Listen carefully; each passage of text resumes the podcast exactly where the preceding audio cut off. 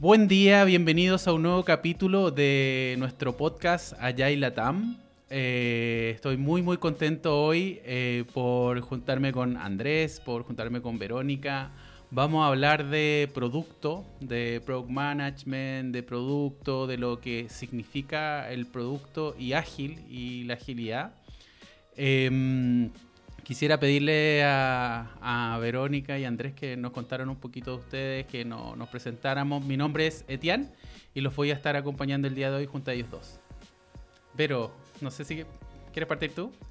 Sí, parto yo. Bueno, mi nombre es Verónica, Verónica Martínez. Em, actualmente estoy como Product Manager en Modio, una empresa de desarrollo. Em, pero en realidad a mí me gusta decir que soy una agilista de, corazón. Eh, vengo transitando el camino de la agilidad hace mucho, mucho tiempo ya. Comencé como QA, pasé a Business Analyst, después fui Product Owner, después fui Scrum Master, después fui Agile Coach y ahora estoy acá como Product Manager. Eh, me gusta mucho todo lo que tiene que ver con, este mindset ágil y cómo aplica a todos estos roles que hoy eh, son súper importantes en el desarrollo de productos y productos digitales, sobre todo en la era en la que estamos viviendo. Eso. Qué bueno, pero algo que no comenté, después voy a, voy a dejar las redes sociales, no sé si hay problema, no, no se los comenté antes, perdón, pero las podría dejar eventualmente si no hay problema, para que los puedan contactar, después a lo mejor les pareció algo interesante, hacerle doble clic. Yo a veces los, los cursos mencionamos que nosotros tenemos postventa, no estoy comprometiéndolo a ustedes, pero quizás sale algún comentario, una pregunta, alguna conexión también con ustedes dos, que nuevamente reitero que es un gusto tenerlos en, en este capítulo del podcast.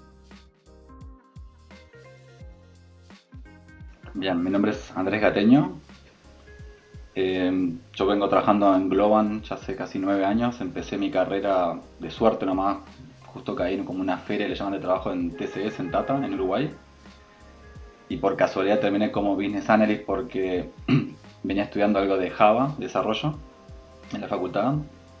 Y cuando se armó el proyecto, el primero que entré para una aseguradora acá de Chile, justo, era de los que menos había desarrollo, así que me dijeron, necesitamos alguien que haga análisis de requerimiento. Dije, bueno, pruebo, pero yo quiero desarrollar, dije. Me enamoré de eso. Trabajamos con un cliente también, era para una aseguradora chilena, eh, inglesa, que tenía sucursal en Chile. Me encantó y después cuando me ofrecieron volver a desarrollo dije, no, ni loco me vuelvo a desarrollo. me encanta esto, me encanta trabajar con, con gente, conectar con la necesidad de los clientes. A los cinco años, cinco años después de Tata entrar a Globan, ahí fue cuando me, tuve algo más inmersivo en la agilidad, trabajando con Scrum y ahí fue que me enamoré también de la agilidad, me encantó el, mindset, la forma de trabajar, la forma de colaborar, de tomar decisiones, como el ritmo que tenía y seguí en el path de producto, después pasé como Product Manager a los pocos años, trabajando con diferentes clientes, diferentes productos, aprendiendo un montón de industrias distintas. Y, y después ahora ya estoy como Agile Coach, sigo en Globan pero siempre enfocado desde lo que es gestión de producto y también innovación, que me gusta mucho. Qué bueno, muy muy interesante. De, hecho, conecto mucho con lo que, bueno, conecto con lo de Vero de agilista de corazón y conecto contigo, Andrés, con lo de. A mí me gustaba desarrollar, pero después cuando empecé a conectar con otro tipo de cosas, me gustaron más otro tipo de cosas. Y era como que está bien codear, lo encuentro un arte, muy bien y todo, pero claro, el tema de las personas, por lo menos a mí también me conecto, me, me conecto mucho. Oye, ¿y cómo llegan? ¿Cómo llegan a, o, por qué creen que ustedes que es importante la gestión del producto? ¿Por qué es importante empezar a hablar de producto, de tomárselo en serio de alguna manera a propósito que Andrés dice que le da, le da ese foco? Quien quiera, dale Andrés. A, ver, a mí, a mí me, ha pasado mucho y por qué para mí es importante la gestión del producto, Program Management, si lo hablamos en, en esa sigla en inglés, es conectar con los clientes, con las necesidades. Yo creo que pasa mucho que por lo menos mi experiencia trabajando también con clientes latinoamericanos desde Globan y con clientes americanos, ingleses y españoles, que hay mucho foco en la solución, ¿no? Eh, siempre cuando generamos las conversaciones como ya está pensado y lo quieren sacar a producción, es como tengo una solución y la mejor y es muy difícil salir de ahí. Y me parece que a veces falta mucho conectar con, con la necesidad real de por qué, qué, esperamos que pase con ese producto, qué esperamos que haga la gente con eso, qué esperamos que obtenga de eso. Hay un ejemplo que nos pasó con, con un cliente inglés, que estábamos haciendo un sistema de e-learning para que aprendan inglés eh, niños de, otro, de otros países, no habla inglesa. y estaba pensado desde el punto de vista del profesor y de los, cómo involucrar a los padres.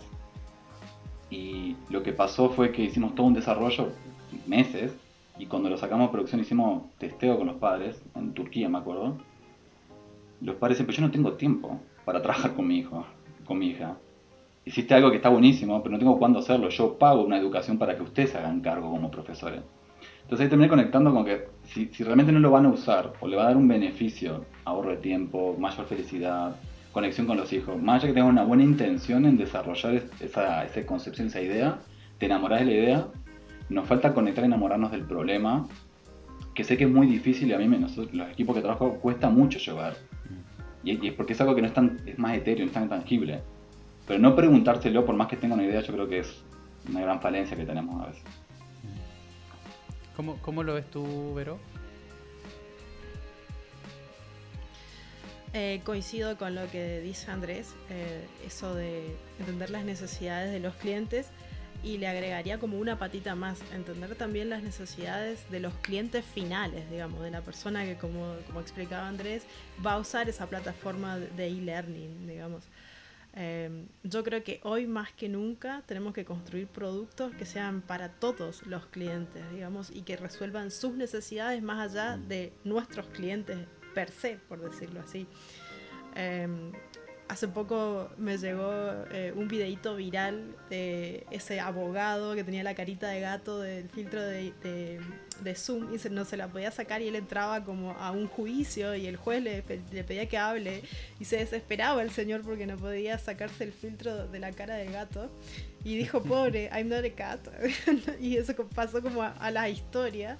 Y más allá de que fue gracioso y qué sé yo, yo me quedé reflexionando un poquito sobre eso.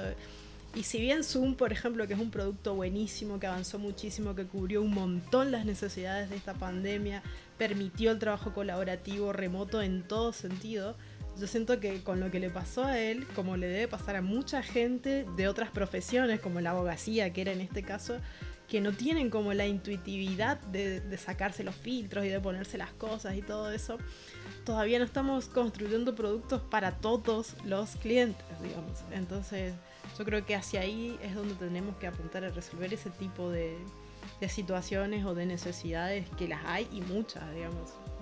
Me, quedé con eso. Por eso es importante hoy. Una cosa era que conectaba con lo que decía Vero, ese video estaba muy bueno, sí.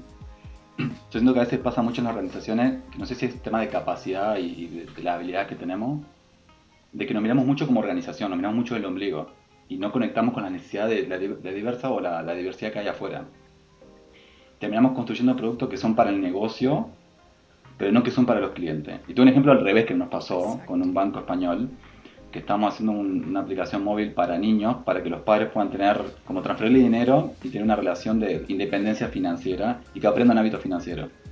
Y había salido en el research que, que los niños recibían plata de diversas fuentes, de los abuelos, de los tíos en un cumpleaños. Y salió la idea de que pueda cualquiera depositarle. Y ahí desde la organización tuvimos una restricción que era que había un tema legal que no podíamos, pero realmente se quiso desafiar a la organización, al banco, a poder llevar a las necesidades de las personas y no dejar, dejar de mirarse el ombligo tanto. yo creo que ese desafío, esa tensión, en mi experiencia tira más a veces para la organización, que no quiero decir que está mal, pero realmente, no me acuerdo de quién es la frase, lo podemos buscar después, pero el que puede echar una organización, puede echar un empleado, es el cliente, el que puede hacer que una organización no, no, no persista en el tiempo. Y creo que a veces perdemos, perdemos de vista eso conectando lo que vos decías, ¿no? Y terminamos haciendo algo que es como más fit a la organización, la organización puede hacer en vez de lo que desafiar eso, que no es fácil, por eso digo de vuelta, hay capacidad que ahora podemos conversar cuáles pueden ser desde el punto de vista del producto para lograr eso. Sí, me, me, aparecen varias cosas con lo, con lo que comentan ustedes a propósito de también cuando hablamos de que somos centrados en el cliente, eh, pero a veces somos más centrados en el KPI o la métrica o el revenue que tenemos o posiciones cómodas también. No sé, a, mí, en mi juicio, por ejemplo, en Chile hay muchas empresas que están establecidas y que no hay tanta competencia en algunos ámbitos. Entonces, desde ahí, el, el entorno en el que estamos hoy en día, que es distinto, que me hace eh, querer hacer cosas distintas, o tengo que hacer cosas distintas porque si no me come ahora de verdad. Eh, eh, alguien eh, es como, pero si siempre me funcionó. siempre esto, siempre yo sacaba cualquier cosa afuera y la gente me lo compraba igual. ¿no? Estoy pensando, por ejemplo, en las telco, que tienen una banda, sí o sí, tenían su, su posición de mercado y de repente llegó un actor nuevo y les revolucionó todo y les movió todo. Eh, pero conecto bastante con lo con eso que comentan de, de, final. me, acordé de cliente interno también, que eso a veces pasa como en la, que estamos en la compañía. No, pero es que esto es para el cliente interno, ya, pero ¿quién es el usuario final? ¿Quién es el cliente? ¿Quién va a pagar por esto? No, el cliente interno también. un montón de proxies que tenemos de ahí hasta llegar al final. No, que dijiste cliente interno, hasta a veces el nombre que le ponemos al equipo, hablamos de equipo Scrum, equipo de desarrollo, equipo de producto, equipo de diseño, equipo de negocio como para romper un poco esos hilos. Y no hablamos nunca de equipo de cliente, porque los que tienen que estar más cerca del cliente, ¿eh? o deberían, de forma aspiracional, es el equipo que va a tomar las decisiones. Y dijiste también como lo que se llama customer centricity, que se habla mucho, pero en la práctica es súper difícil llevarlo. Algo que estamos tratando de hacer ahora en el último desafío que estoy, en algunos contextos más que estamos haciendo algo de innovación, es tratar de tener interacciones con cliente y co-crear la solución. Hablamos co-crear, por lo menos lo que nosotros estamos intentando hacer, y que las decisiones que tomamos sean informadas por interacciones con usuarios finales, con clientes. Y es súper difícil llevar a eso de, porque implica que tenés que tener un ritmo de adaptación mucho más rápido y de toma de decisión, una organización que a veces se mueve mucho más lento de lo que los clientes necesitan. Ahí conectaba un poco lo que estabas diciendo ahí. Oye, y, y, más o menos, ¿cómo, ¿cómo, ustedes llegan a estos roles? ¿Cómo, porque lo mencionaron, pero el, ¿qué es lo que gatilla esa inquietud para decir, mira, quiero acercarme a producto, esto se ve interesante, eh, digo, a lo mejor hay una escasez, algo que me faltó, o me interesó, escuché a un autor y dije, oye, esto está bueno, quiero profundizar por este camino, ¿qué, qué los lleva a, seguir este camino? Personalmente, yo diría que la pura curiosidad de querer aprender más, eh, de querer entender más cómo funcionan eh, los desarrollos de, de los productos, eh, cómo se involucran las distintas áreas, cómo se coordinan, a quién les sirve. Tuve buenos mentores también, la verdad, así como, como decía Andrés. Em, no sé, yo capaz que soñaba cuando empecé, cuando me recibí de, licenciada en Sistema de Información, soñaba con meterme a programar y al final nada que ver, se terminé con lo más soft skill quizás que puede haber, digamos, de, de llegar hasta Agile Coach pero tuve buena gente que, me motivó siempre desde el principio a pensar que el software que estábamos construyendo era para cambiarle la vida a alguien, para facilitarle la vida a alguien. Y eso, pucha, mueve cosas, o a mí personalmente me movía eh, y me mueve todavía. Entonces, eso fue lo que me impulsó a, a querer hacer productos de calidad. Sí, yo conecto eso que decías de productos que muevan o generen un impacto. A mí eso me mueve mucho obvio que creo que a todos nos gusta como generar algo, ¿no? El, output, a veces que hablamos que no es, no es, el todo, pero es parte. Y también a mí me gusta mucho la parte de conectar. Cuando hablamos de producto, yo siempre lo relaciono con como negocio, producto, que a veces lo conectamos mucho, diseño y tecnología. Y, generar esas, como romper esos paradigmas y esos hilos y generar esas conversaciones donde no importa qué ideas de quién, si no generamos algo entre todos, a mí siempre me gustó mucho. Y algo que a mí me voló la cabeza o, me abrió mucho el, concepto de gestión de producto, porque yo venía mucho de, delivery, ¿no? De, hacer una solución, implementarla, entregarla. Cuando hice un curso con Marty Kagan en, Nueva York, y hablaba, bueno, que creo que quizás lo podemos hablar después, pero de MVP, él lo llama MVP Test, Program Market Fit, Discovery, y, empieza a conectar con, con empresas lo que pasa en Silicon Valley, y me metí con cosas de, Jeff Patton, Melissa Perry, Teresa Torre, ahí se me abrió la cabeza de que Program Management, lo que yo pensé que era Program Management, era un era lo último y quizá ni llegabas a eso. Y quizá no era necesario. Hay muchas cosas que se podían hacer antes de decir, voy a poner una línea de código que valga la pena, que va a tener un retorno o que va a tener un impacto en algunas personas, como vos decís bien, Vero, que va a cambiar algo para bien. O como Pato dice que cuando siempre relaciona la diferencia entre output, outcome e impacto, a mí me gusta la versión que dice él de cambiar el mundo, hacer algo distinto y generar felicidad en la gente. Entonces, eso de, de, Pato en el libro de él, de Story Mapping, y de sus charlas que las pueden encontrar tan por todos lados, a mí me hizo la diferencia. hablaste pato y me acordé de los dibujitos, ¿no? Como que siempre últimamente habla y hace el dibujito. Eh, claro, ah, con lo que me, parece súper interesante lo que comenta Andrés, porque el, por ejemplo, mi primer acercamiento, algo parecido, digo, porque me, me en algún minuto a, a, los Product Owner a través de Roman Pichler, como a ese mundo. Pero me pasa también que cuando quiero empezar a buscar un poco más, y claro, y lo que mencionas tú de, de, de Bill Trap, que es un libro muy bueno de Melissa Perry, de cuando empezamos a hablar de, de otros autores como Kagan también que, que mencionas tú, es gigante. Y a mí lo que me gusta eso es que es mucho más amplio y ver más a la organización. Que el tema de, por ejemplo, Product Owner, que a mí me gusta, pero está enfocado como en el equipo. Pero lo otro que me gusta del Product Management es que es como como lo veo yo, que lo interpreto como algo más amplio, como de estrategia, como de cómo me conecto con, otro, cómo me conecto con la organización, que algo que también me pasó al inicio y también eh, algo parecido a lo tuyo, que era como, uy, sabía muy poco de esto. Entonces como me, pasó como de, yo que pensé que sabía de producto cuando estaba con mi equipo Scrum, como Scrum Master y hablaba con el Product Owner, después me di cuenta de que, uff, eh, este, este mundo muy grande. Me di cuenta de todas las conferencias que tienen de Product Management y, es un mundo muy, muy grande. Sí, así es. Así es. Y de hecho, lo que vos mencionás recién, por ejemplo, que Uy, el Scrum Master hablaba un poquito con el Product Owner. Ahí igual sigue habiendo como un gap súper grande. No sé por qué se tiende como a pensar de que, bueno, el Scrum Master solo se ocupa de cuidar al equipo y que no se golpee y que esté bien y que no le duelen las cosas. Y el Product Owner es como el lobo de Wall Street que lleva todos los negocios adelante y qué sé yo. No sé en qué momento eso se tergiversó, pero para mí, no sé, las dos cosas van súper de la mano son, no sé, como los constructores de, del producto ideal y, como que al menos las últimas experiencias en las que viví no se coordinan, no se hablan, no se entienden, uno tiene una visión distinta al otro y es como más una pelea y un roce constante que una un tirar para adelante los dos juntos, digamos. Mm. Eso también me hace ruido mucho de cómo se encuentra hoy el mundo del producto. De hecho, con, lo, con, lo, que comenta, por ejemplo, el Scrum Master, hay una línea que me acuerdo tal cual en la guía de Scrum que dice que lleva Scrum a la organización. Quiere decir que no necesariamente lleva Scrum a su equipo, sino que además es responsable de llevarlo a la, a la organización. Y yo me acuerdo que cuando estuve mentoreando hace algún tiempo Scrum Master, que es algo que me gusta mucho, de hecho, un rol que a mí me gustó un montón, aprendí un montón cuando, cuando era Scrum Master.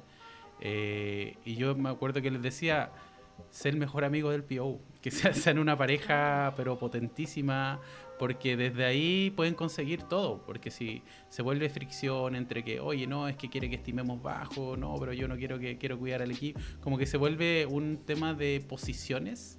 Eh, y no de intereses finalmente, que es como cómo llegamos el equipo más allá, o como un Scrum Master también aprende de producto y eso le ayuda, no que sea un experto, pero que entienda más o menos el lenguaje del otro, y esa empatía con la organización también, que también me ha pasado, como el tema métrica, que es súper fuerte en la compañía. Eh, hay un interés súper fuerte para cuándo va a estar hecho. A propósito, me acordé que salió un libro hace, hace muy poquito de When Will Be Done, de. Eh, se me fue el autor, eh, Vacanti, ¿no? ¿Sí? Un libro de Vacanti, de Daniel Vacanti, que es la gran pregunta: ¿para cuándo va a estar? ¿Para cuándo, cuándo, ¿Para cuándo va a estar listo? Y es como finalmente eh, cómo esta pareja puede llevar al equipo mucho más allá, o cómo todos juntos en realidad pueden llegar mucho más allá y no entrar como en esas fricciones. Y, pasando a, otro tema, ¿qué entienden ustedes por producto? Como a propósito que estamos hablando de product management, de, esta concepción, de cómo llegaron ustedes, ¿qué, qué, qué entienden ustedes por producto? Me acuerdo que una vez, si hablamos de un producto físico, me acuerdo una vez, hace años, con un program manager tenía un montón de experiencia, yo también tenía la misma pregunta, era ¿qué es producto? Porque es como, si hablamos del software algo súper intangible, pero si hablamos algo que no es software, algo físico, él me decía la metáfora es como que vas al súper y lo ves en la góndola y lo agarras. Me decía. Ah, está bien, digo físico, pero a nivel software, que es algo intangible, y se me decía algo que le pueda dar valor a alguien. Y conectando lo que decíamos al principio, que le pueda resolver una necesidad que le pueda ayudar a alguien a hacer algo. Y eso era un producto, como podemos conectarlo con lo que usamos Spotify, Uber, lo que sea. Y, a mí me hace mucho sentido eso, esas como definiciones. Exacto, de eso me acordaba también, sí, justamente. Eh, coincido con lo que dice Andrés respecto a lo que es el producto, es algo eh, que me sirve a mí, digamos, que, que, yo no sabía que lo necesitaba hasta que lo vi, lo probé, me gustó y ahora me sirve y, y lo necesito en mi vida, por ejemplo.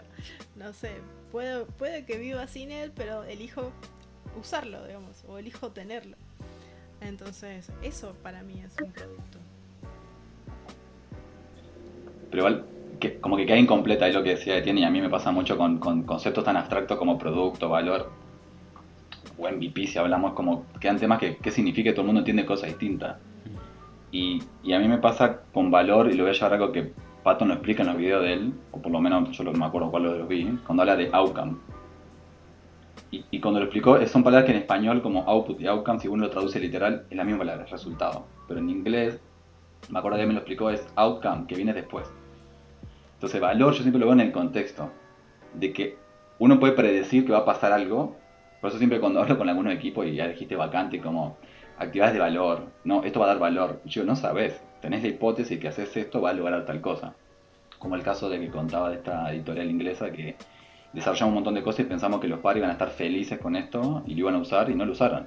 Entonces depende mucho del contexto, vamos a ponerlo genéricamente que resuelve un problema, una necesidad que le dé valor a una organización, etcétera. Hay un montón de definiciones como de libro, pero para mí prácticamente yo cuando hablo de valor, y si lo podemos ver con algunos, hablamos de métrica, es, no sé, si lo ves con NPS, que entregaste algo y la satisfacción de los clientes sube.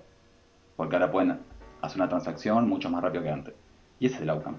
Es muy contextual, pero siempre tiene que ser medido post el output, post la solución, la entrega.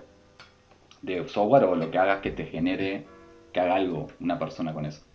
Puede ser una entrevista, puede ser un montón de cosas. Y voy, voy, algo que no teníamos en pauta, pero se me ocurre que, que lo podemos incluir, es el tema de.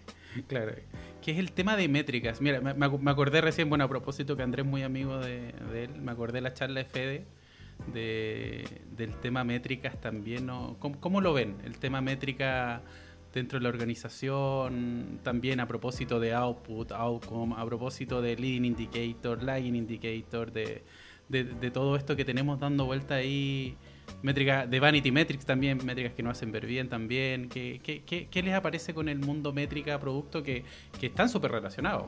Andan conversando ahí el KPI, que es un KPI, que es un Key como... ¿Qué les aparece con, con ese mundo métrica? Métricas, otro tema sensible. Queremos medirlo, pero ¿qué? Todo. ¿Y pero para qué? No sé, queremos medirlo. Así, esos son los tipos de discusiones eh, a los que se llegan cuando uno aborda el tema de las métricas. Son importantes, obviamente que sí, eh, son necesarias, claro. Eh, se puede hacer una analítica súper profunda a partir de las métricas que uno obtiene de un producto. Eh, pero hay que pensarlas bien. Quizás no sean necesarias 25 o 30 métricas, quizás con 5 bastan, te dan los resultados que vos necesitas saber para ver cómo seguís encaminando tu producto, para dónde va a ir creciendo, para dónde no va a ir creciendo. Eso no. Yo creo que hay como una tergiversación muy grande sobre la utilización de las métricas eh, orientadas al KPI también. Después se orienta eso al rendimiento individual de cada persona en las organizaciones y Uf. se vuelve un mashup tremendo de cosas que no terminan sirviendo para nada. Y al final, ¿cómo va el producto en la calle? Nadie lo sabe. O sea, nadie lo sabe. A mí, completando un poco lo que dice Vero, cuando, cuando me aparece la palabra métrica, voy al concepto de toma de decisión. Sí, porque para algo medimos, a veces no, no obsesionamos. A mí me ha pasado el ejemplo de no medir nada y hacer, hacer solución, solución y medir demasiado y ya tenés tanta data que no sabes qué hacer porque no puedes ni entenderlo. El otro día estaba leyendo de Jeff Humble un, post de Amplitude que hablaba de para tomar decisiones está la data, los insights y la acción.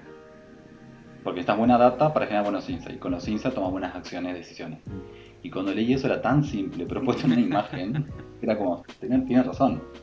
Y, y, me ha pasado trabajando con algunos equipos, cuando hacíamos experimentación, que yo siempre les decía, visualizate que ya hiciste el experimento. Hablaste con clientes, hiciste un Evitel, lo que sea que hagas. Tenés la data. ¿Cómo te imaginas que vas a tomar una decisión? Porque pasa que después nos ponemos a inventar y queda tomando una decisión subjetiva que tampoco te sirve, porque es como una decisión, como dicen acá en Chile, de guata. Claro. Y, y, me parece importante, yo siempre decía, mejor, menos, porque a veces pasa que no sabemos cómo tomar decisiones. Y tengo un ejemplo vez que hicimos para eh, una distribuidora de bebida, que hicimos entrevista con cliente, y pasa que también está todo el mundo en la parte cualitativa. ¿Qué hacemos con la data cualitativa? ¿Cómo tomamos decisiones? Y yo siempre digo, uno va a responder una pregunta y tiene que tomar una decisión. Porque tiene que ir avanzando. Porque uno se va adaptando, si no ahí después si conectamos con agilidad lo podemos conectar ahí. y, me acuerdo de leer un libro, después lo puedo dejar el nombre, se los paso, que, que hablaba de poder cuantificar lo cualitativo. Mm. Entonces hablaba de, por ejemplo, 8 de 10, si 8 de 10 mencionan o tienen aspiración hacia algo, para vos es un buen indicador, una medida de éxito. Entonces tomamos una decisión. Entonces me parece siempre importante que la métrica para mí está asociada a una toma de decisión. Mm. Si no, terminás midiendo por medir. Ahí, ahí me aparecen un par de cosas con, con, lo que comentan de... Bueno, yo, yo la trae, o sea, eh, tiraba chiste con amigos de... Yo decía como what a drive and development, ¿no? Como que estamos tomando todo, todas las decisiones por me parece, me tinca, que se dice acá en Chile. Eh, sí, eh, pero como o sea, tengo la data, pero igual hago lo que quiero. Como que está, bien la información que me traes, pero mira, igual va a tomar la decisión el, el hipo de, de, la reunión igual para, para dónde vamos. Eh, me parece importante lo que menciona eh, Andrés de decidir y también de cómo esa decisión se comunica. Porque a propósito me acordé del tema de valor, por ejemplo, que a veces nosotros lo preguntamos en los cursos, ¿qué es valor para ti? O en un equipo, por ejemplo, podríamos preguntar valor en un equipo que está empezando y podemos encontrar definiciones distintas de cada uno de valor. Entonces, ¿en qué punto acordamos qué es valor para nosotros? Acordamos qué es valor para la organización, acordamos como qué es lo más importante, porque si no, cada uno está defendiendo o viendo su visión, ¿no? Y, y tenemos conversa a, propósito de la escalera de inferencia, que también ahí podemos dejar alguna referencia de cómo bajamos la escalera de inferencia, nos enfocamos en qué datos estamos observando y después podemos sacar ciertas conclusiones, ¿no? Juntos.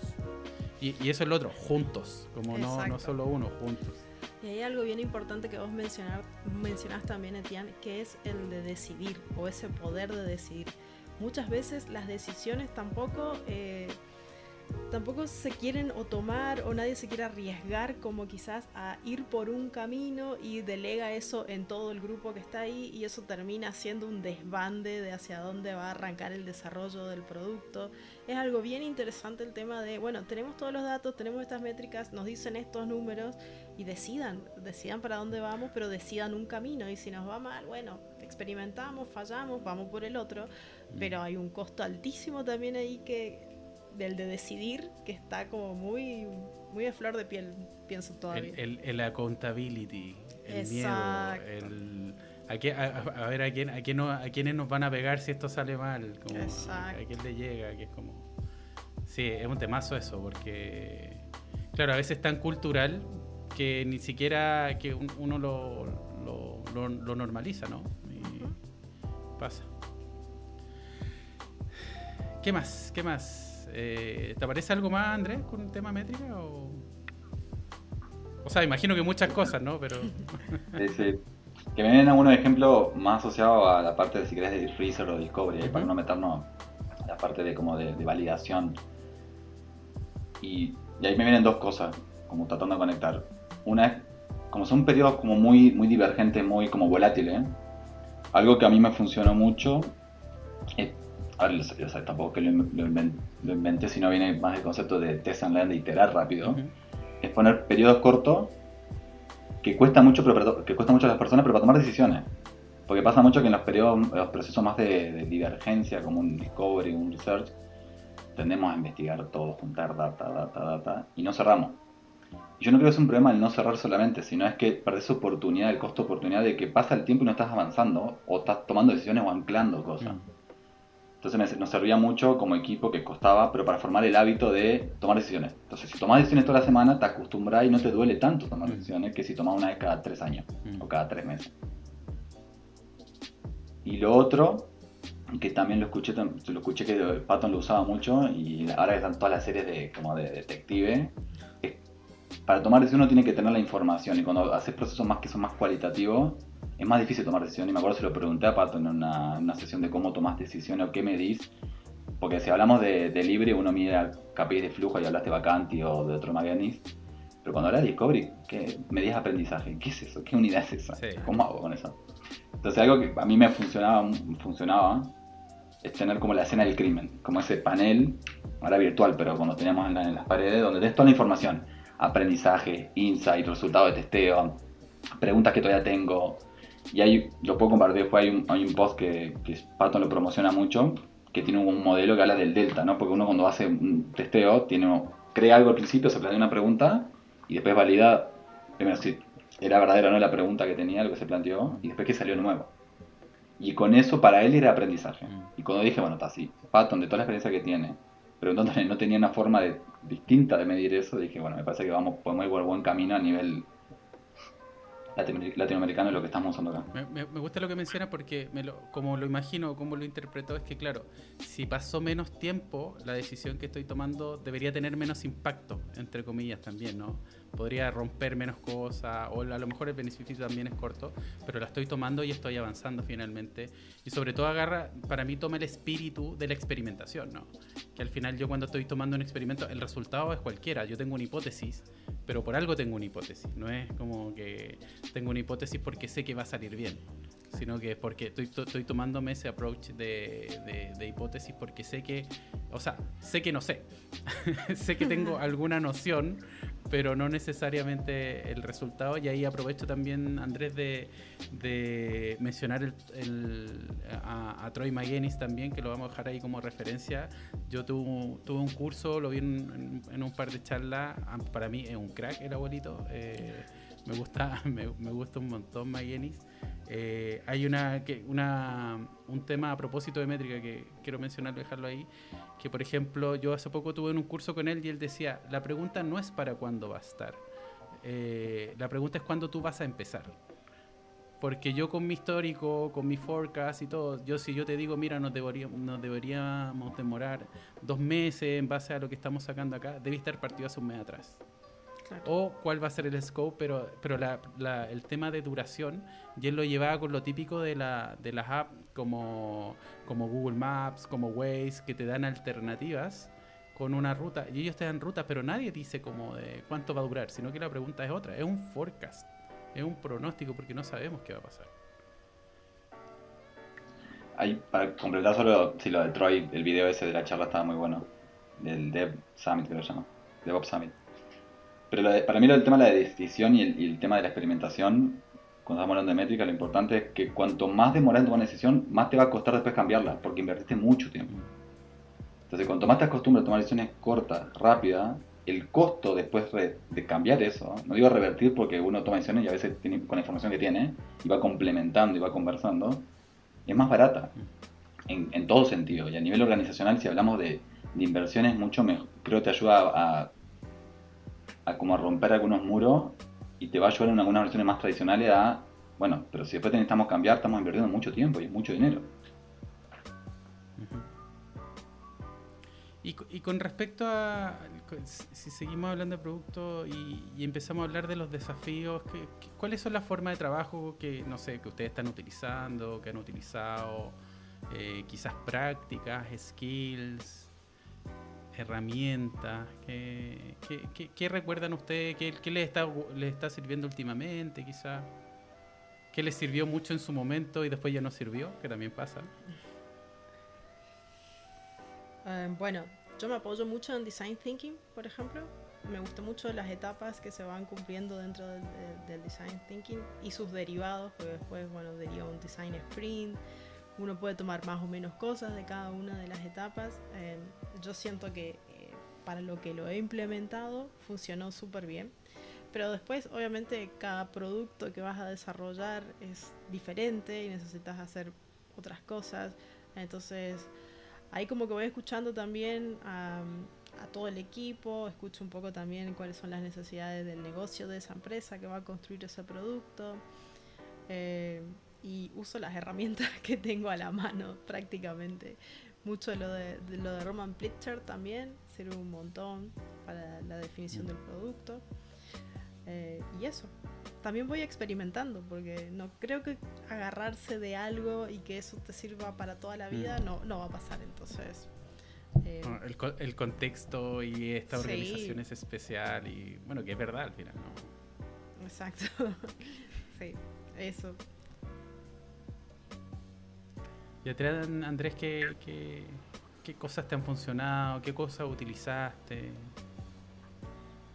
yo pasé por como varias etapas. Pitchler nombraron ya creo dos veces. Mis inicios lo usaba mucho. Los templates de Pitchler eran, mi guía, el de Release Plan. el de Spring Goal, eso era mi Biblia, todo, todo el tiempo lo usaba. Yo estoy más ahora como una movida de, de tratar de no... O sea, no me estoy parando tanto en las herramientas, o sea, por más que me encanta Design Thinking, Design Spring, lo de Carolis, hay muchas buenas herramientas en el mercado, pero siento que a veces al proponer una herramienta me ha pasado, se termina abusando de la herramienta, es como que después si la herramienta no funciona, es culpa de la herramienta y no es que yo no sé cómo usarla.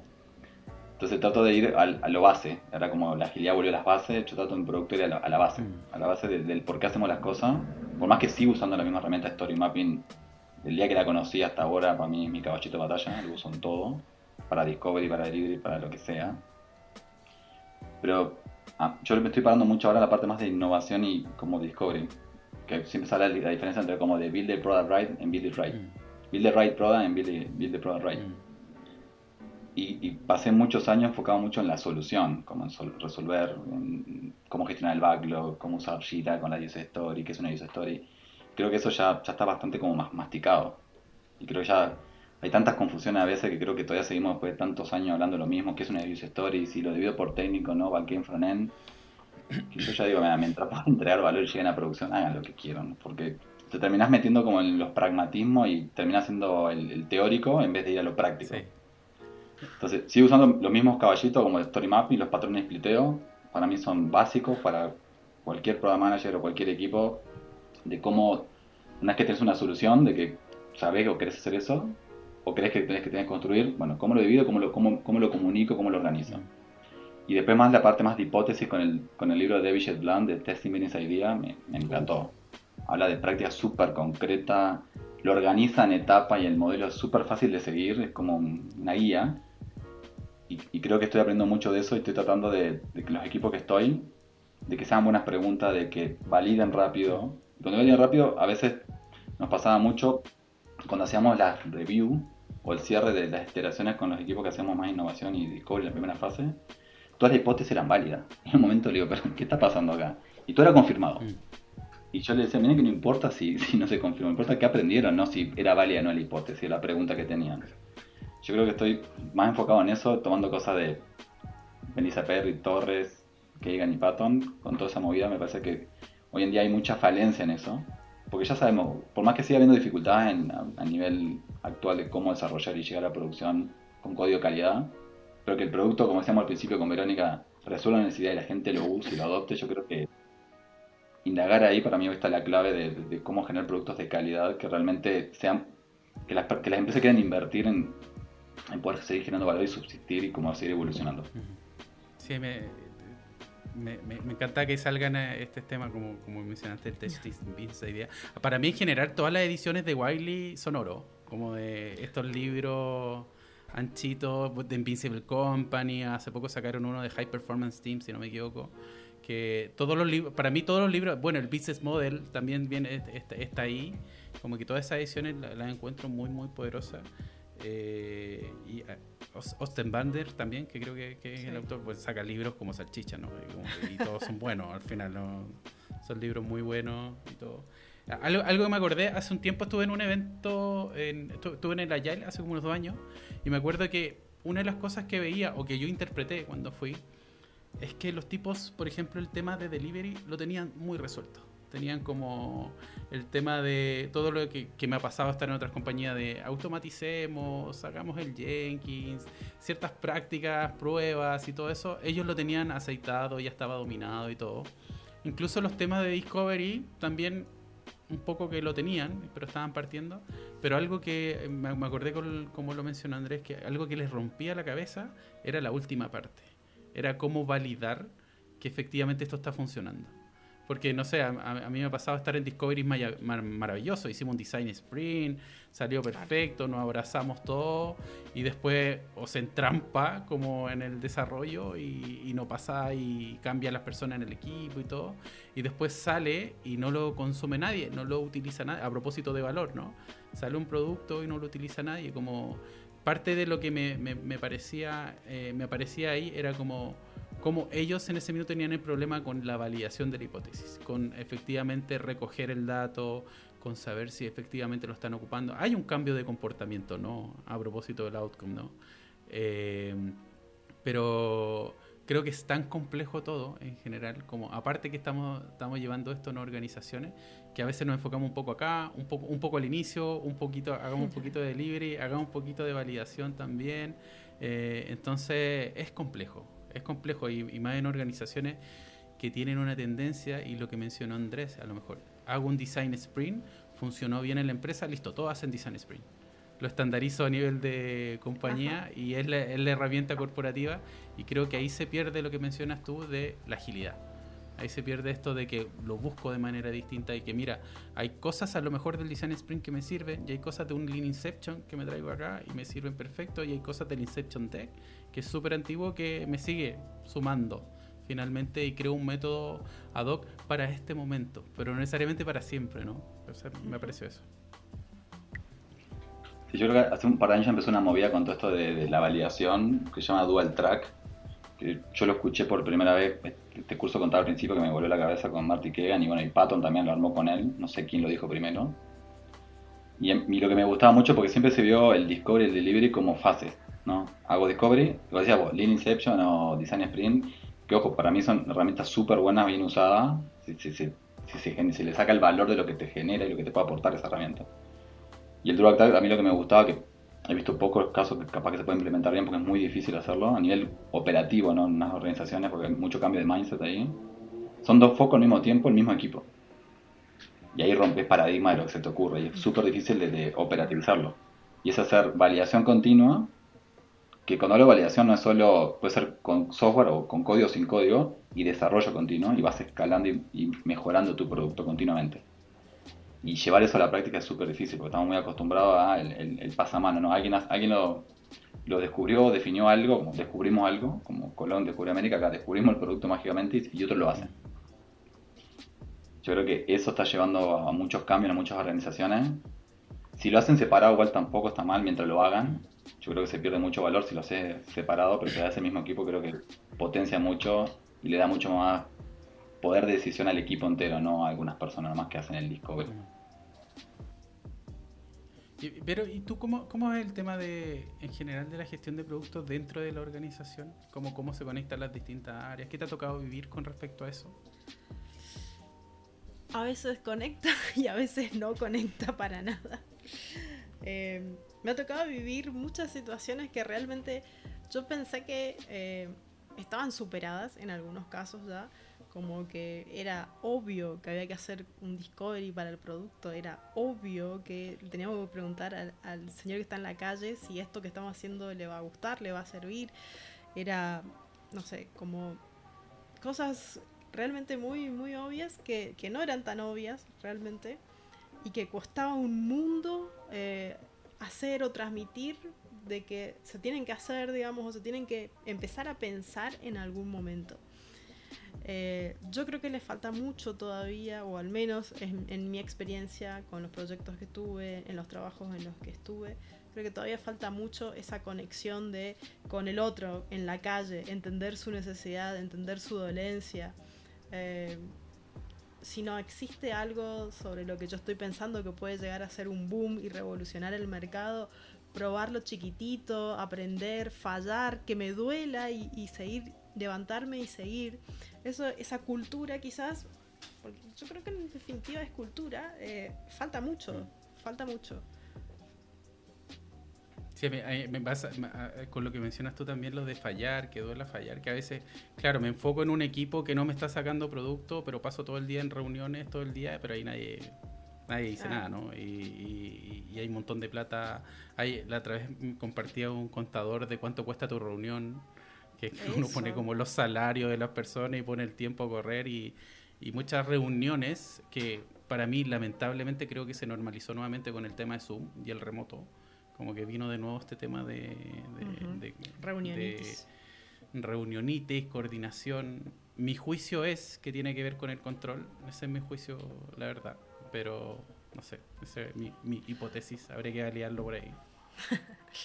Te doy un ejemplo, por, en lo último, en el anterior trabajo en el que estuve, era como crucial sacar el tema de la portabilidad. Una regulación se aprobó, necesitaban los bancos, las entidades financieras, necesitaban todos y fue una carrera contra el tiempo llegar a la regulación de la portabilidad. En números, ¿cuánta gente se portó entre bancos? Menos del 5%. Menos del 5%. Y está bien, era una regulación, pero quizás hasta incluso desde ese lugar, desde la gente que legisla o que regula o que dice hacia allá va la industria financiera en este caso, pucha, es necesaria la portabilidad, o sea, mm. ¿entendés? Es como llevarlo mucho más allá, llevar, no hacer las cosas por hacerla, no pensar una ley por pensarla, no forzar algo que no es necesario para el mercado en este momento, ¿entendés? Entonces, mm. hay otro gran signo de pregunta. Sí, ¿qué, qué tan pensado estaba, estaba, eso? Y a propósito que tú, tú mencionaste como de, el, tema de, de, cómo está con la organización, Vero, ¿cómo ven lo que ustedes han vivido, en lo que yo he vivido, en lo que, ojo, en lo que nosotros hemos vivido, cómo ven la situación latino, latinoamericana de, de la gestión de producto, el product management, cómo, cómo lo ven, en lo que les ha tocado vivir, a lo mejor conversan con otra persona en, en otro país también, ¿Cómo, cómo lo ven ese, ese avance, ese progreso? Creo que no es muy ajeno a otros países. Yo creo que a veces comparamos mucho con, con, Norteamérica y creemos que ahí es la panacea y todo.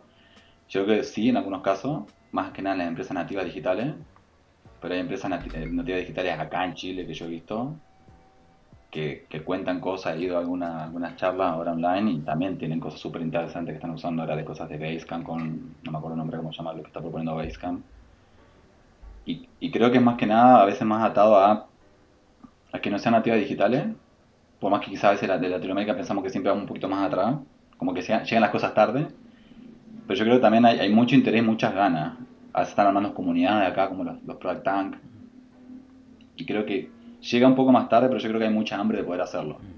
Yo creo que las organizaciones acá, las más no tan nativas digitales, están muy atrasadas en muchas cosas bueno, ahí, bueno, yo hice curso con ustedes de tiempo, pero toda la parte de Business Agility estamos años luz.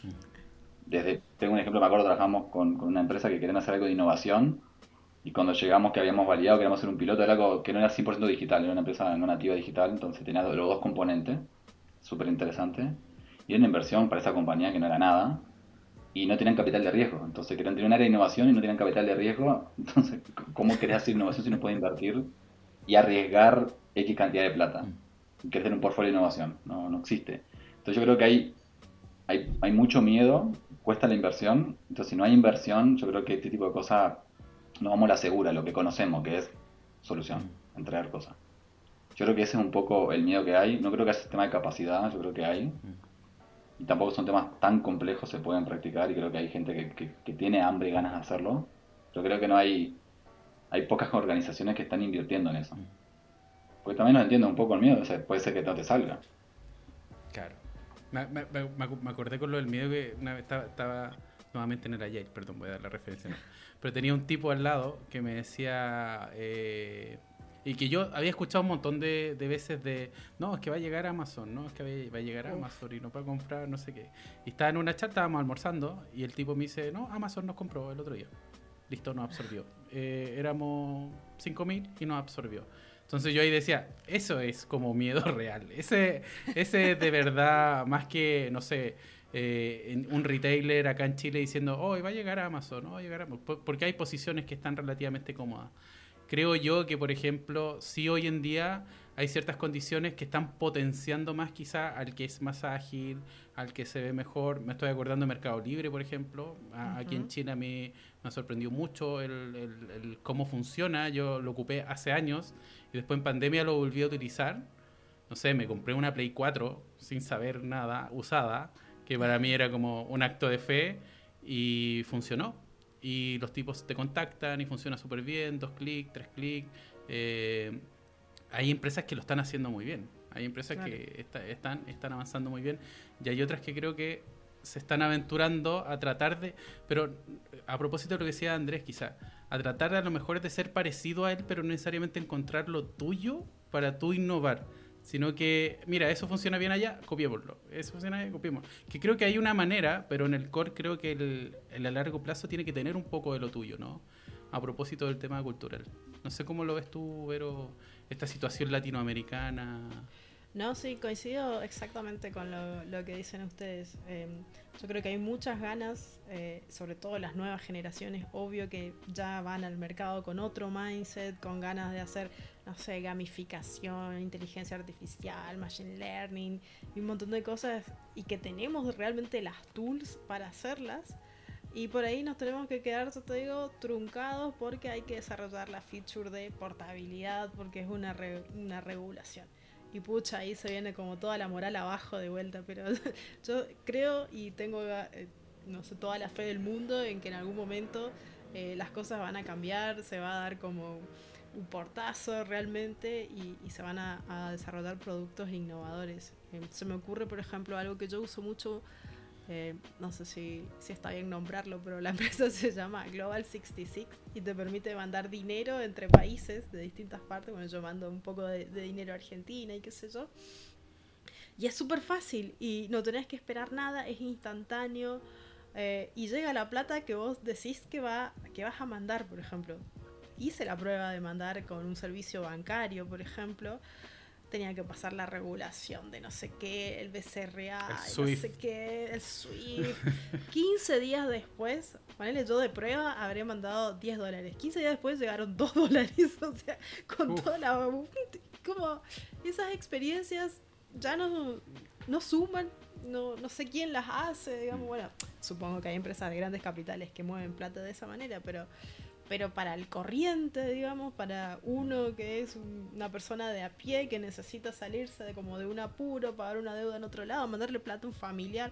O sea, yo lo hago con un país muy cercano, pero esta, esta empresa manda plata a todo el mundo y es un momento sencillo, ¿entendés? Y esas son las cosas que para mí van rompiendo paradigmas, porque vos decís, no necesito pasar por una entidad bancaria para hacer este trámite, no necesito quizás perder mucha plata en impuestos, no necesito y lo hago de una manera súper fácil, rápida, instantánea, segura.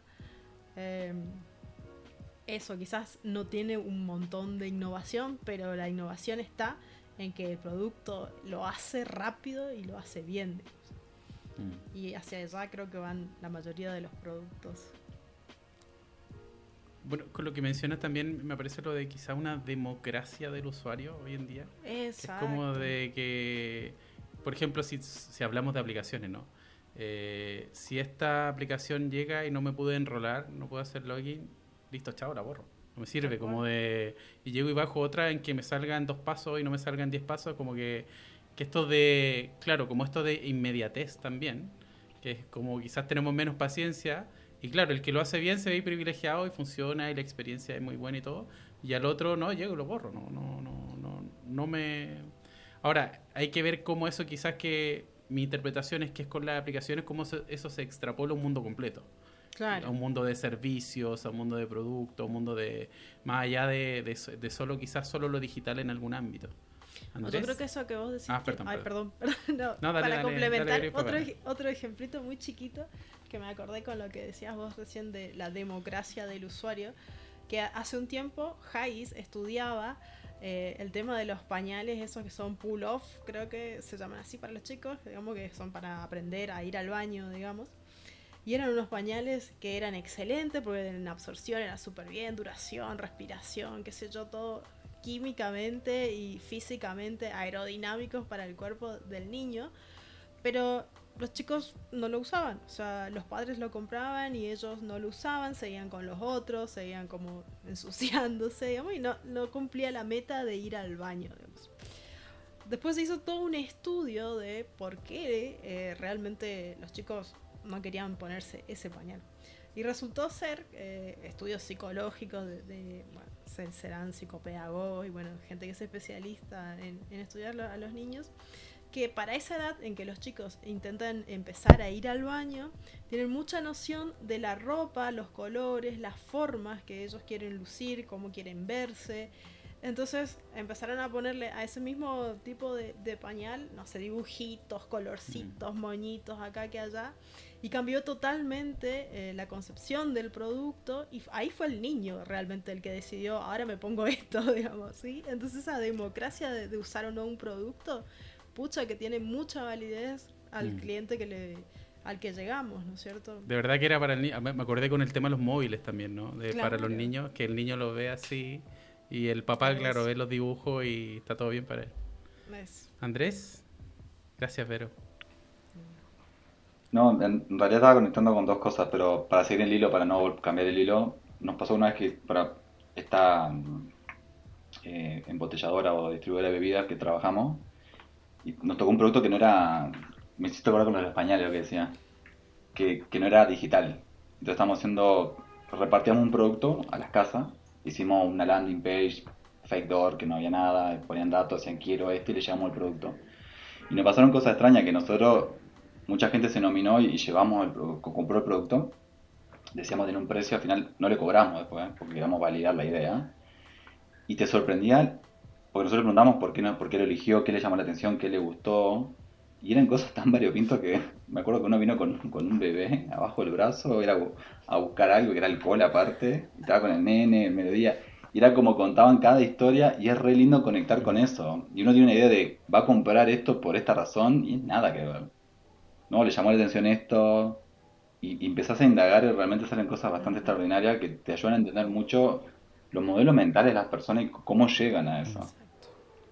Eh, Imposible de predecir. sí, me, me- Por más que hay mucho... me- me vino la el deseo de, no sé, de equipos que hacen Scrum y un sprint review con cliente final, ¿no? No con el stakeholder, no con el, el sponsor, también que está bien que vayan, ¿no? Está, está bien si el equipo está mostrando su producto, pero que tenga el usuario final ahí, que le dé el feedback eh, en esa instancia y no solo como a través del product owner, quizás que también está bien, pero la riqueza, la riqueza de que te digan, me encanta tu trabajo, eh, mira por qué no le agrega esto, me cambió la vida, eh, finalmente, eh, a propósito de impacto, ¿no? Que lo, mencionaba, lo mencionábamos antes.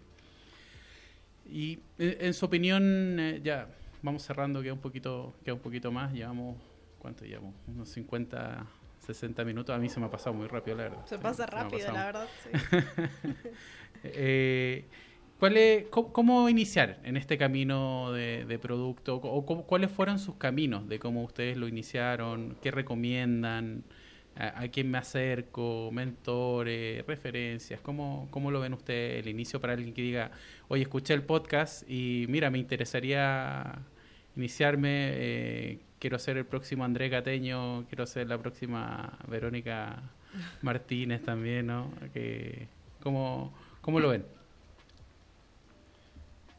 Yo, yo un momento cuando ya venía trabajando como, como program manager, business analyst, que me, me pasaba que leía cosas como que me faltaba. Y fue cuando, cuando llegué a esta parte de Patton, Melissa Perry, Teresa.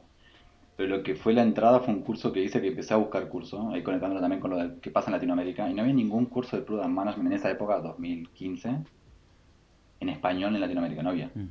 No encontré. Y había cosas muy básicas, como de, más de la solución, de gestión de backlog. Y era cosas que...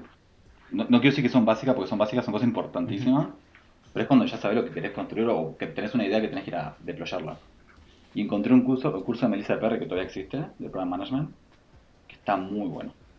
Porque a veces necesitas un curso de alguien que te lo vaya contando. Claro. Fui a charlas con, con, con Marty Kagan, y eso la verdad que a mí me sirvió mucho y me abrió mucho la cabeza, que era Program Management. Y después en Global también conocí en Estados Unidos, pues está mucho más industrializado y hay certificaciones como que eso es lo que tiene de bueno, entre comillas, y acá no, todavía no está muy avanzado eso. Pero es- esa parte a mí me ayudó mucho. Después hay un montón de libros que podemos compartir, pero el curso ese con, de Melissa Perry y la- el curso que fui hace como de dos días con, con Jeff Pat, eh, perdón, con Marty Kagan, para mí fue la diferencia en, en- en expandir el rol y entender un poquito más de qué se trataba. Muy bueno. Aparte con referentes, finalmente, André. Hay como personas que están escribiendo el libro, que están hablando de esto hace años. Eh, me, me conecta lo que mencionas también, este, este gap que tenemos también del idioma, ¿no? Porque claro, tú tienes la oportunidad de, de, si hablo en inglés puedo tomar el curso, pero también hay muchos que no tienen la oportunidad de- de- del idioma, entonces hay que esperar a que el libro llegue en español, hay que esperar que la charla esté en español. Y después que comparta Vero les, les, les tengo una sorpresa, les voy a contar algo, pero ahí comparte... Pero i- igual para comentar, eh, lo de Melissa Perry es un curso online. Ah, mira, Hoy en mira, día mira. es que hay, después lo puedo pasar, que se llama The Hero Camp, que son españoles. Bueno, Me imagino lo hacen en español, pero los puedo pasar el link, que también tienen curso, que lo encontré después de los dos años. Hay mucho más en inglés, pero En el momento que lo busqué, 2015 era lo único que había. Está bueno. Eh, yo que puedo decir, bueno, sumado a esa base que dice Andrés, que es súper importante y súper te da como un piso teórico desde el cual vos podés entrar a moverte, digamos. Em, nada, a mí siempre me gusta como seguir las cosas, ¿no es cierto? Seguir las pistas, así como voy, leo un Medium, voy, leo un LinkedIn, no sé, voy a un blog, abro acá, abro mm. allá, pregunto, me subo a un webinar. Tuve también buenos mentores que me incitaron un poco a ser así de curiosa, de no quedarme como con una lectura o de no quedarme como con un libro de referente, sino como a cuestionar todo. Y yo creo que eso ayuda mucho porque te da una visión muy amplia de las cosas. Y bueno, tener una visión amplia, puedes construir cosas amplias, digamos, y jugar en eso. Mm. Em, nada, también fueron mentores de, de, Globan cuando trabajé ahí también. Em, Georgina, me acuerdo, Georgina Rosales, una PM excelente, una chica que no tiene temor a compartir sus conocimientos, no sé, de, agradecida de acá al resto de mi vida con ella. Georgina, y, y nada, yo creo que ese tipo de personas suma un montón, suma un montón, ayuda un montón. Y después está en uno, o sea, como dice Andrés, o sea, yo me sentía que acá me faltaba algo, voy, busco algo, leo, pregunto a un compañero, no sé de lo que estamos hablando ahora, ya estoy googleando, por ejemplo, ¿me entendés? Como así, no quedarse, moverse muchos. Me, me, me, gusta mucho lo que menciona eh, Vero de el tema de los mentores. Me acuerdo haber visto hace años de, de, charlas en que iba el mentor, que era a lo mejor el que tenía el nombre más importante, iba otra y, veía charla como que ve al mentor y alguien que no conocía. O sea, alguien importante y alguien que yo no conocía.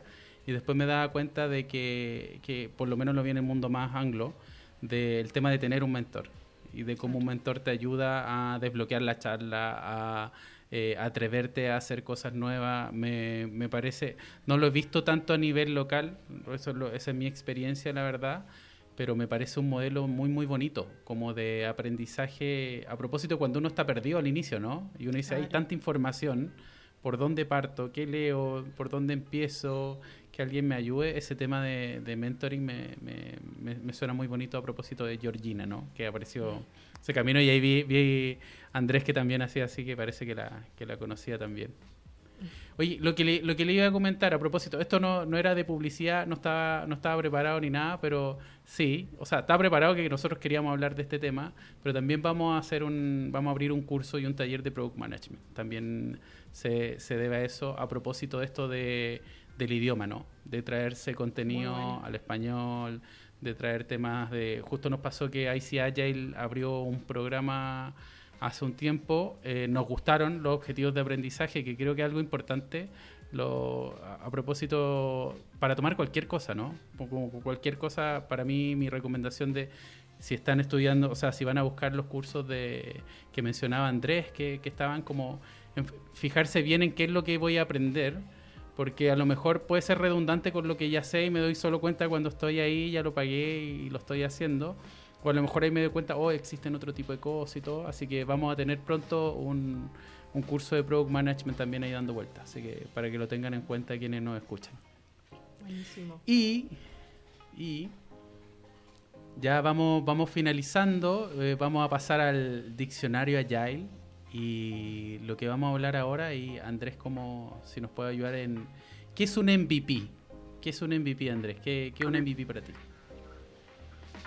Justo es una pregunta y un término que creo que el más confuso que he escuchado, que hay más definiciones, que no hay un acuerdo, hasta hay un blog de Melissa Perry que habla de Finding the Truth Behind MVPs, y hay de todo, o sea, si buscan, hay mil definiciones. A mí me gusta mucho una que le llama un poquito distinto de, Marty Kagan, que le habla de MVP Test.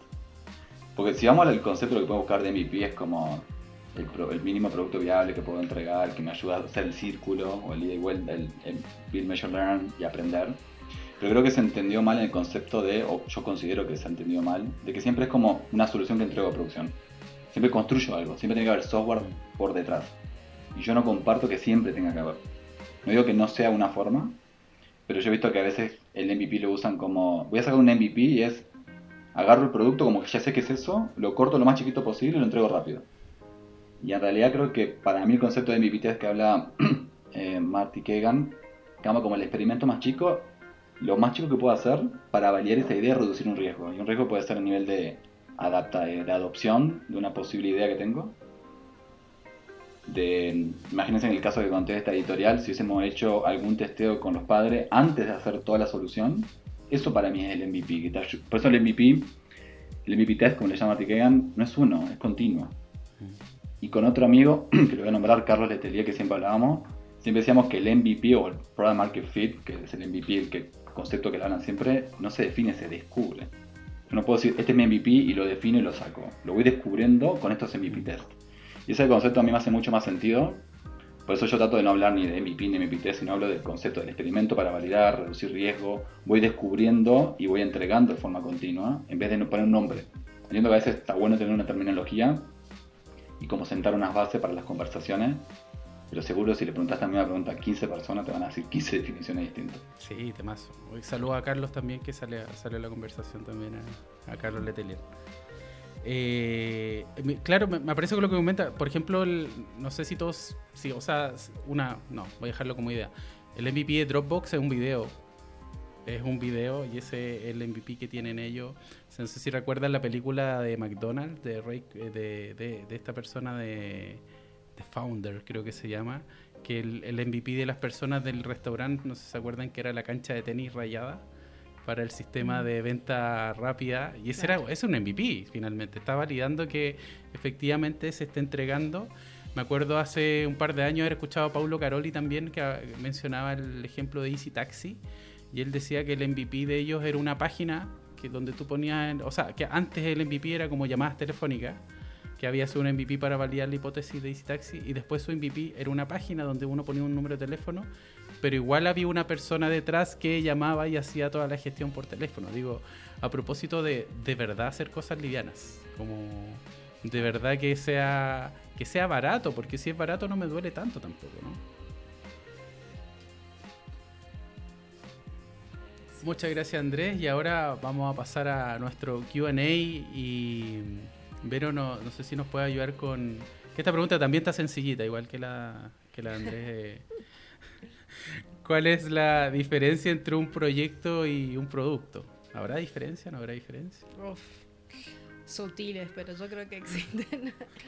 Eh, bueno, en mis propias palabras, eh, Etienne, no te voy a dar ninguna definición del libro, ni mucho menos.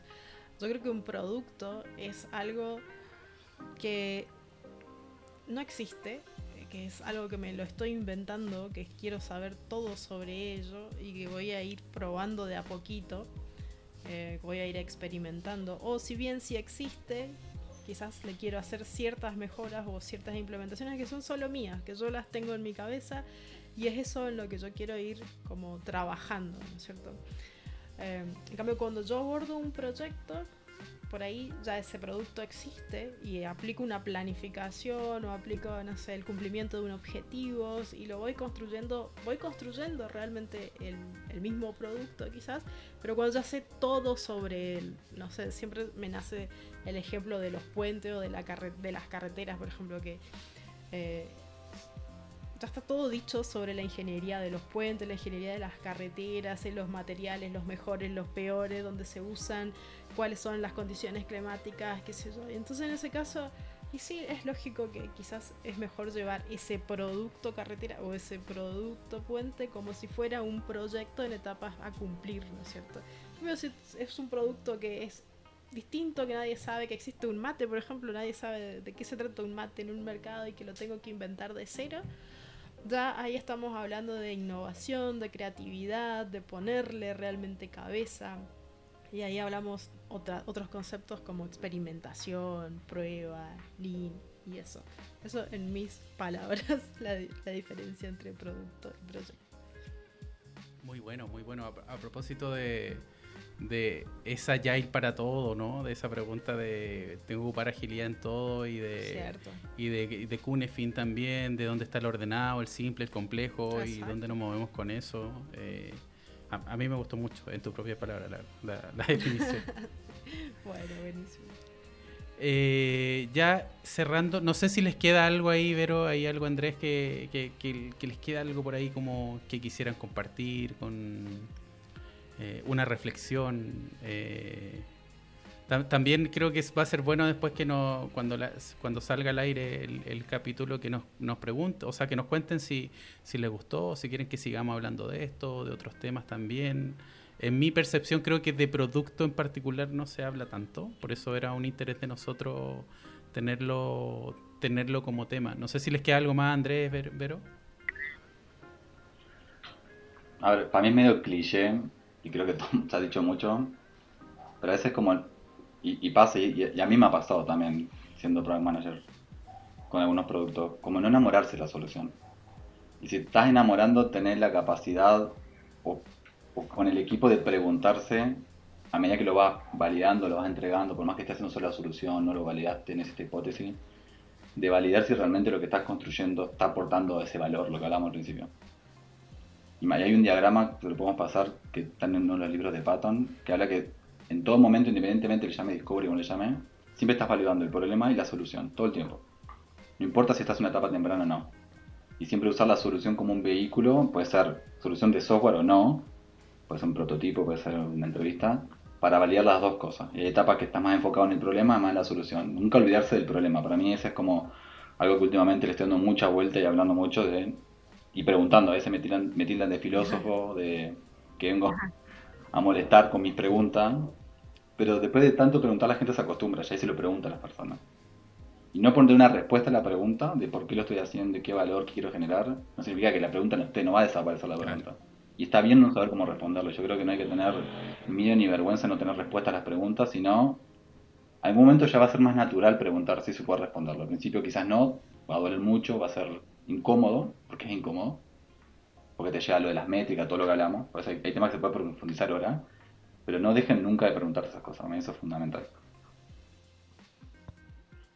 Sí, sumado a lo que sí, sumado a lo que decía Andrés, eso de tener siempre en mente el propósito final del, producto en el que trabajo, ¿no es cierto? A quién le voy a resolver la vida, a quién le voy a cambiar la vida con esto y enamorarse de, ese problema para brindar esa solución. Eh, ser muy valientes, obviamente, el cuestionarse todo el tiempo es de valientes realmente. Es de valientes también una vez que te llegan esas métricas, pucha, esto no sirve y hay que ser valiente y tirarlo y decir, bueno, hasta acá llegamos con este producto, no funcionó, vamos, que pase el que sigue.